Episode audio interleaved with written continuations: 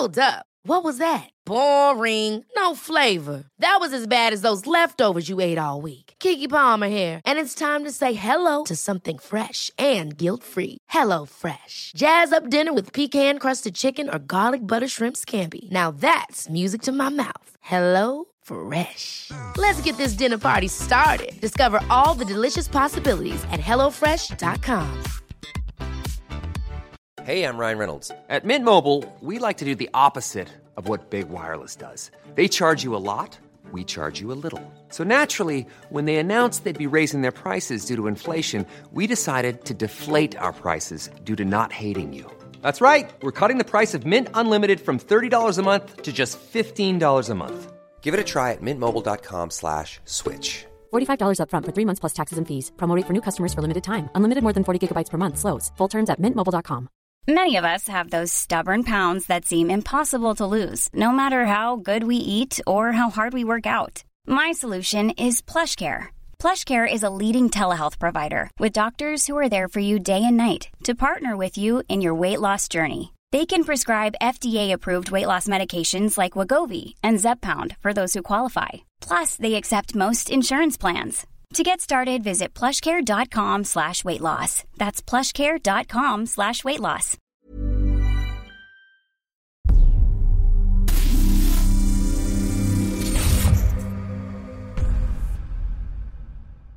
Salut, c'est Cyril, j'espère que tu vas bien. Alors aujourd'hui, je te rejoins, comme tu l'as vu, pour parler de Soumission de Welbeck, un livre qui a fait polémique. Et c'est un livre que j'ai trouvé, moi, intéressant. Alors c'est un livre qui a fait euh, polémique parce qu'on a dit que c'était un brûlot anti-islam, que c'était euh, voilà un livre qui euh, insultait l'islam et les musulmans. Et honnêtement, bah moi je viens de le lire en fait. Hein, c'est un livre que je n'ai pas lu à sa sortie et que je lis que maintenant du coup. Et je trouve pas du tout en fait que c'est un livre anti-islam. Je ne vois pas du tout en quoi c'est un livre anti-islam et on va en parler tout de suite après. En réalité, la seule personne qui devrait s'indigner dans ce livre, c'est François Bayrou qui est vraiment décrit comme un imbécile tout au long du livre, comme un opportuniste politique sans aucune conviction. Honnêtement, c'est la seule personne qui aurait dû être vexée par ce livre. Ce qui est extraordinaire chez Bayrou, ce qui le rend irremplaçable, poursuit Tanner avec enthousiasme, c'est qu'il est parfaitement stupide. Son projet politique s'est toujours limité à son propre désir d'accéder par n'importe quel moyen à la magistrature suprême, comme on dit. Il n'a jamais eu, ni faim d'avoir la moindre idée personnelle. À ce point, c'est tout de même rare. Ça en fait l'homme politique idéal pour incarner la notion d'humanisme d'autant qu'il se prend pour Henri IV et pour un grand pacificateur du dialogue interreligieux. Il jouit d'ailleurs d'une excellente cote auprès de l'électorat catholique que sa bêtise rassure. Alors passons à l'intrigue du livre. En fait, l'intrigue est assez simple. C'est un roman, je l'ai pas dit, et dans ce roman, en fait, eh bien, on est en pleine présidentielle 2022. Et dans cette présidentielle, en fait, eh bien, on a déjà subi deux quinquennats mous de François Hollande. Et après ces deux quinquennats mous, eh bien, l'ambiance du pays fait que on arrive au présidentiel 2022, on a le choix entre l'extrême droite ou le parti islamique. L'extrême droite euh, a monté en fait hein, sous les quinquennats de François Hollande, sous un air, sous une ère de gauche, et, euh, et, le parti islamique a réussi en fait à arriver au niveau euh, de l'extrême droite et éventuellement pouvoir euh, gagner l'élection présidentielle grâce à la gauche française. Les Français doivent choisir entre le parti islamique ou l'extrême droite et c'est le parti islamique qui va gagner. Et donc du coup, la France va se transformer petit à petit grâce au pétrodollar parce que je l'ai pas dit, le parti islamique est sponsorisé par euh, l'Arabie Saoudite et donc la France va se transformer tranquillement en une monarchie constitutionnelle, hein, pas véritablement une monarchie, mais une monarchie constitutionnelle islamique. Et en fait, je pense que c'est ça qui a fait polémique. Mais si on va véritablement dans la lecture du livre, en fait, ce livre n'insulte pas l'islam. C'est même, je crois, le contraire, en fait. Vêtues pendant la journée d'impénétrables burqa noirs, les riches saoudiennes se transformaient le soir en oiseaux de paradis. Se paraient de guépières, de soutien-gorge ajourés, de strings ornés de dentelles multicolores et de pierreries. Exactement l'inverse des occidentales. Classe et sexy pendant la journée parce que leur statut social était en jeu, qui s'affaissait le soir en rentrant chez elle, abdiquant avec épuisement toute perspective de séduction, revêtant des tenues décontractées et informes. Alors pour aller un petit peu plus loin dans l'histoire, on voit euh, que eh bien, les femmes sont de plus en plus voilées, elles n'ont plus le droit de mettre des jupes. Euh, donc tout ça intervient petit à petit. Les magasins qui vendaient donc des jupes, qui vendaient des, vêtements un petit peu trop échancrés, eh bien euh, ferment. Euh, les musulmans, les islamistes sponsorisés, je le répète, par l'Arabie Saoudite, eh bien vont d'abord s'attaquer aux universités, aux syndicats étudiants, et les professeurs qui vont euh, enseigner dans les universités, et notamment là dans le livre à la Sorbonne, eh bien, vont devoir se convertir à l'islam. Sans ça, ils ne pourront pas enseigner. Leur salaire va être augmenté pour qu'ils puissent assurer le fait d'avoir deux ou trois femmes. Donc voilà.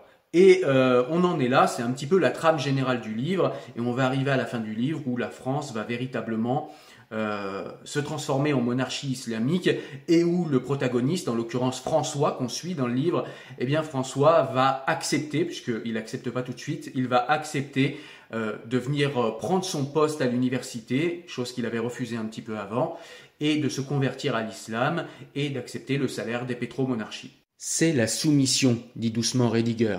L'idée renversante et simple, jamais exprimée auparavant avec cette force, que le sommet du bonheur humain réside dans la soumission la plus absolue. C'est une idée que j'hésiterais à exposer devant mes coreligionnaires, qu'ils jugeraient peut-être blasphématoire, mais il y a pour moi un rapport entre l'absolue soumission de la femme à l'homme, telle que l'a décrit Histoire d'eau, et la soumission de l'homme à Dieu, telle que l'envisage l'islam. Alors François, le narrateur et héros du livre, revenons-y, François a 44 ans, c'est quelqu'un qui est tout seul, qui n'a jamais été marié, je l'ai dit, c'est un universitaire, c'est quelqu'un qui enseigne la littérature, il est spécialiste de Huysmans, et donc euh, d'ailleurs Huysmans est un intellectuel en fait qui, voilà, après avoir un petit peu euh, cherché le bonheur dans sa vie, qui retourne vers l'église, qui retrouve la foi, et qui finalement va euh, rentrer, dans, rentrer dans un monastère en fait. Et donc euh, François, eh bien on va le suivre. C'est quelqu'un qui est un petit peu déprimé. Et puis quand le parti islamique va être euh, va être élu, eh bien il va être tout d'abord viré de son université parce que je l'ai dit, il faut être musulman dorénavant pour euh, pouvoir aller enseigner à l'université. Et donc il, va se poser plein de questions en fait parce que eh bien il va commencer à déprimer, il se rend compte que eh sa vie n'avait aucun sens, il n'a pas fondé de famille, il n'a fait que flirter avec des étudiantes, il n'a euh, il n'a plus en fait de comment dire de, stimulation intellectuelle. Euh, depuis sa thèse euh, de doctorat, il n'a plus jamais véritablement réfléchi et qui est surtout en fait dans une métaposition. On voit que c'est quelqu'un qui est très observateur et en fait il va nous décrire le monde qu'il y a autour de lui et c'est ça qui est super intéressant, je trouve. Bref, après quelques errances, eh bien François se voit proposer en fait la rédaction d'une édition Pléiade sur Huysmans et donc il va, il va réfléchir et puis finalement il va accepter parce que bah, il a plus de travail. Hein. il a été viré de l'université islamique parce qu'il n'a pas voulu se convertir. Mais justement, parallèlement à la rédaction de son édition Pléiade sur Huysmans, eh bien, le directeur de l'université Sorbonne euh, Paris islamique désormais, eh bien, va contacter François et va essayer en fait de le convaincre de se convertir à l'islam pour pouvoir réintégrer l'université. Parce que François est un spécialiste de Huysmans, et comme je l'ai dit, Huysmans c'est quelqu'un qui a retrouvé la foi après avoir été déçu par le matérialisme athée.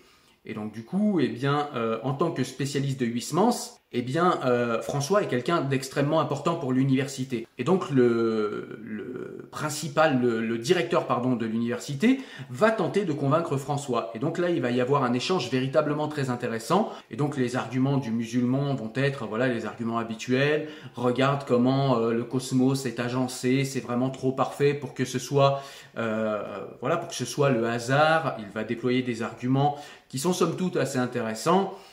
Euh, et, au final, en fin de conversation, on finit par comprendre que, bien au final, c'est pas véritablement les questions existentielles qui poussent les gens véritablement vers la foi. C'est peut-être plus le besoin d'identité, d'autorité. Et puis l'islam a des, a des arguments quand même. Euh, voilà, vous avez le droit à plusieurs femmes. C'est vrai que pour un homme, eh bien, ça peut être des arguments quand on n'est pas, euh, voilà, quand on n'est pas regardant sur les valeurs, quand on n'est pas regardant sur les questions existentielles véritablement. La plupart des gens ne se posent pas la question de la justification de leur vie. Ils vivent parce qu'ils vivent, et je suppose qu'ils meurent parce qu'ils meurent, voilà tout. L'analyse s'arrête là. Pour la première fois de ma vie, je m'étais mis à penser à Dieu, à envisager sérieusement l'idée d'une espèce de créateur de l'univers qui surveillait chacun de mes actes, et ma première réaction était très nette. C'était tout simplement la peur. Ryan Reynolds here from Mint Mobile. With the price of just about everything going up during inflation, we thought we'd bring our prices down. So to help us, we brought in a reverse auctioneer, which is apparently a thing. Mint Mobile unlimited premium wireless. Ready to get 30, 30, bit to get 30, bit to get 20, 20, 20, bit to get 20, 20, bit to get 15, 15, 15, 15 just 15 bucks a month. So, Give it a try at mintmobile.com/switch. slash $45 upfront for three months plus taxes and fees. Promo rate for new customers for limited time. Unlimited more than 40 gigabytes per month. Slows. Full terms at mintmobile.com. Hey, it's Ryan Reynolds and I'm here with Keith, co-star of my upcoming film If, only in theaters May 17th. Do you want to tell people the big news? All right, I'll do it. Sign up now and you'll get unlimited for $15 a month in six months of Paramount Plus Essential Plan on us. Mintmobile.com slash switch. Upfront payment of $45 equivalent to $15 per month. Unlimited over 40 gigabytes per month. Face lower speeds. Videos at 480p. Active Mint customers by 531.24 get six months of Paramount Plus Essential Plan. Auto renews after six months. Offer ends May 31st, 2024. Separate Paramount Plus registration required. Terms and conditions apply if rated PG. Donc voilà, c'est des questions en fait qui vont être levées pendant cette conversation entre euh, François, le héros de notre livre, et le directeur de l'université Sorbonne islamique. Et donc après quelques hésitations, eh bien finalement François va se laisser convaincre et va se convertir à l'islam. Et donc il va avoir, euh, vont lui être fournis par le rectorat plusieurs épouses, il va aller faire sa profession de foi à la Grande Mosquée de Paris et il va réintégrer en fait ses fonctions de professeur d'université. Maintenant que je t'ai raconté l'histoire de François dans les grandes lignes, je vais essayer de t'expliquer ce que j'ai trouvé d'intéressant dans le livre et les points en fait de réflexion qui sont euh, intéressants dans ce livre.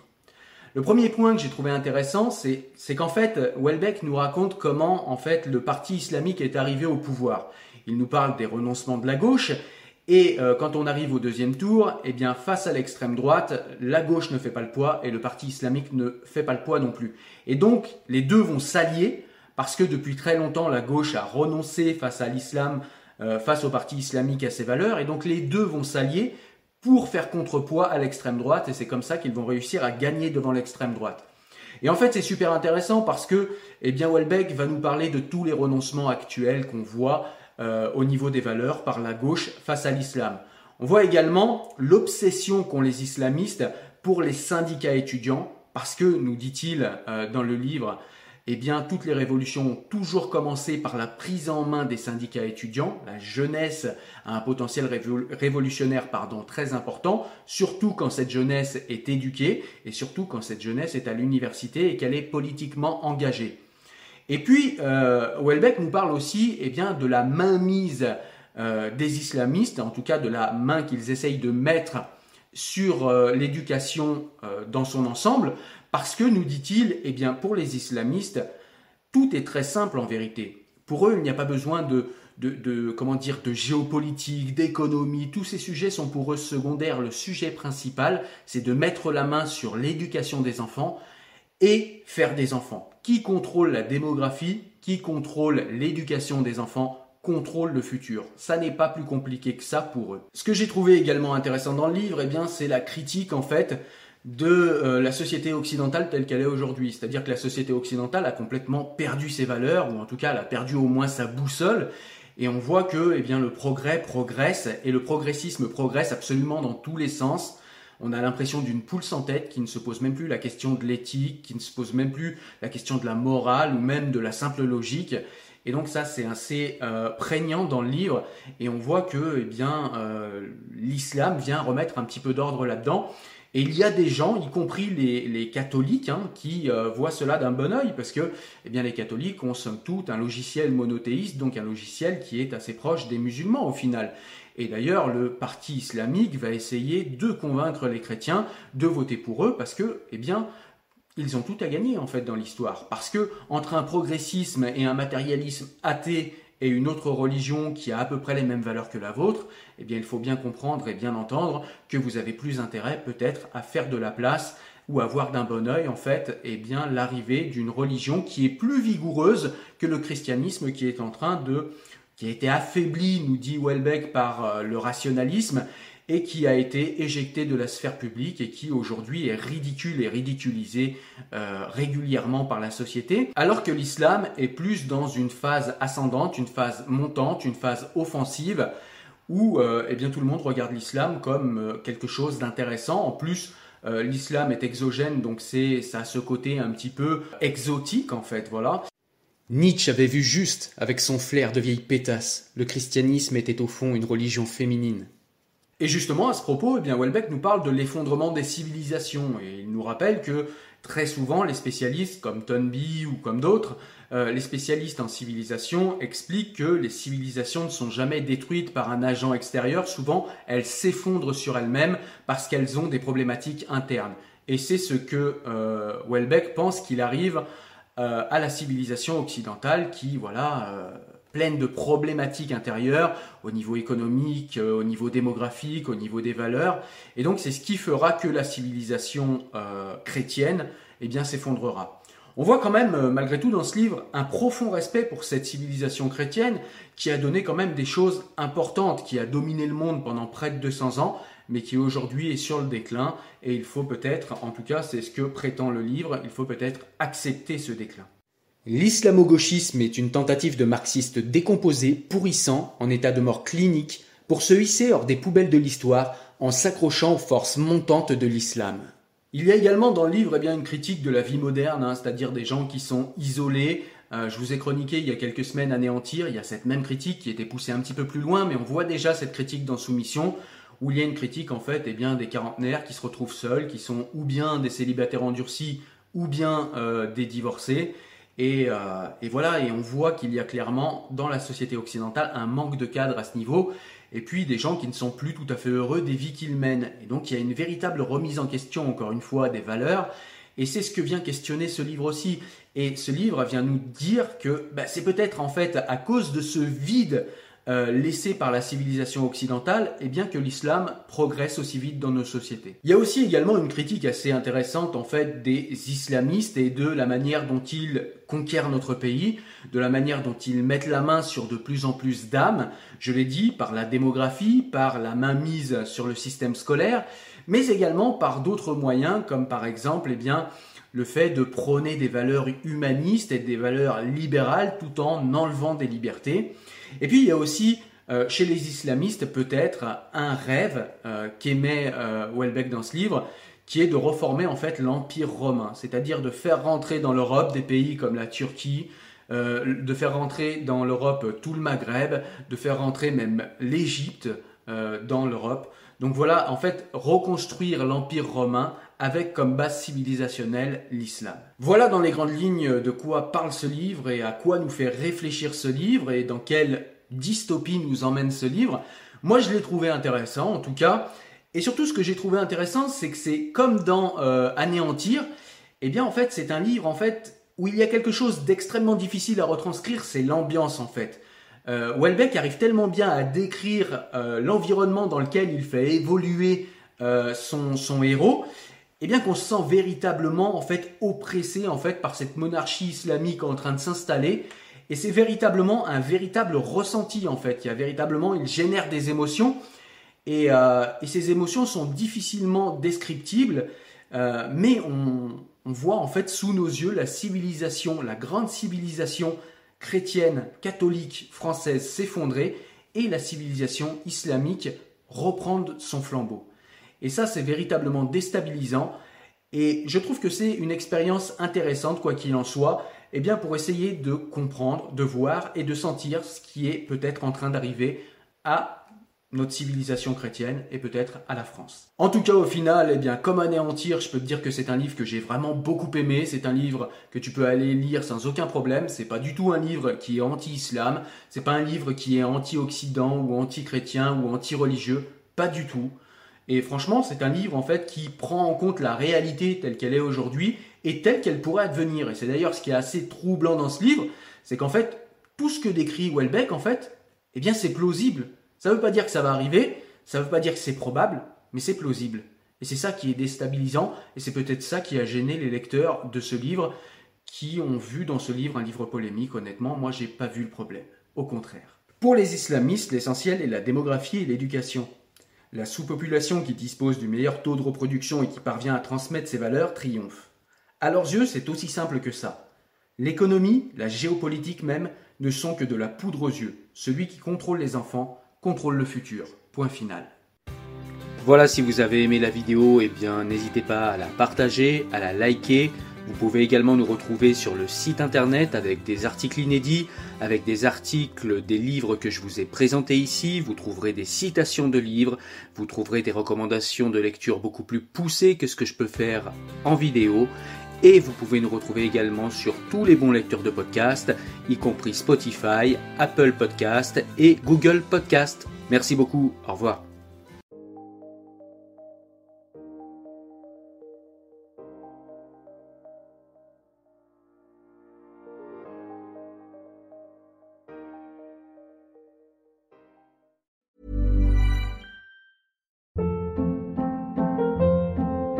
Hold up. What was that? Boring. No flavor. That was as bad as those leftovers you ate all week. Kiki Palmer here, and it's time to say hello to something fresh and guilt-free. Hello Fresh. Jazz up dinner with pecan-crusted chicken or garlic butter shrimp scampi. Now that's music to my mouth. Hello Fresh. Let's get this dinner party started. Discover all the delicious possibilities at hellofresh.com.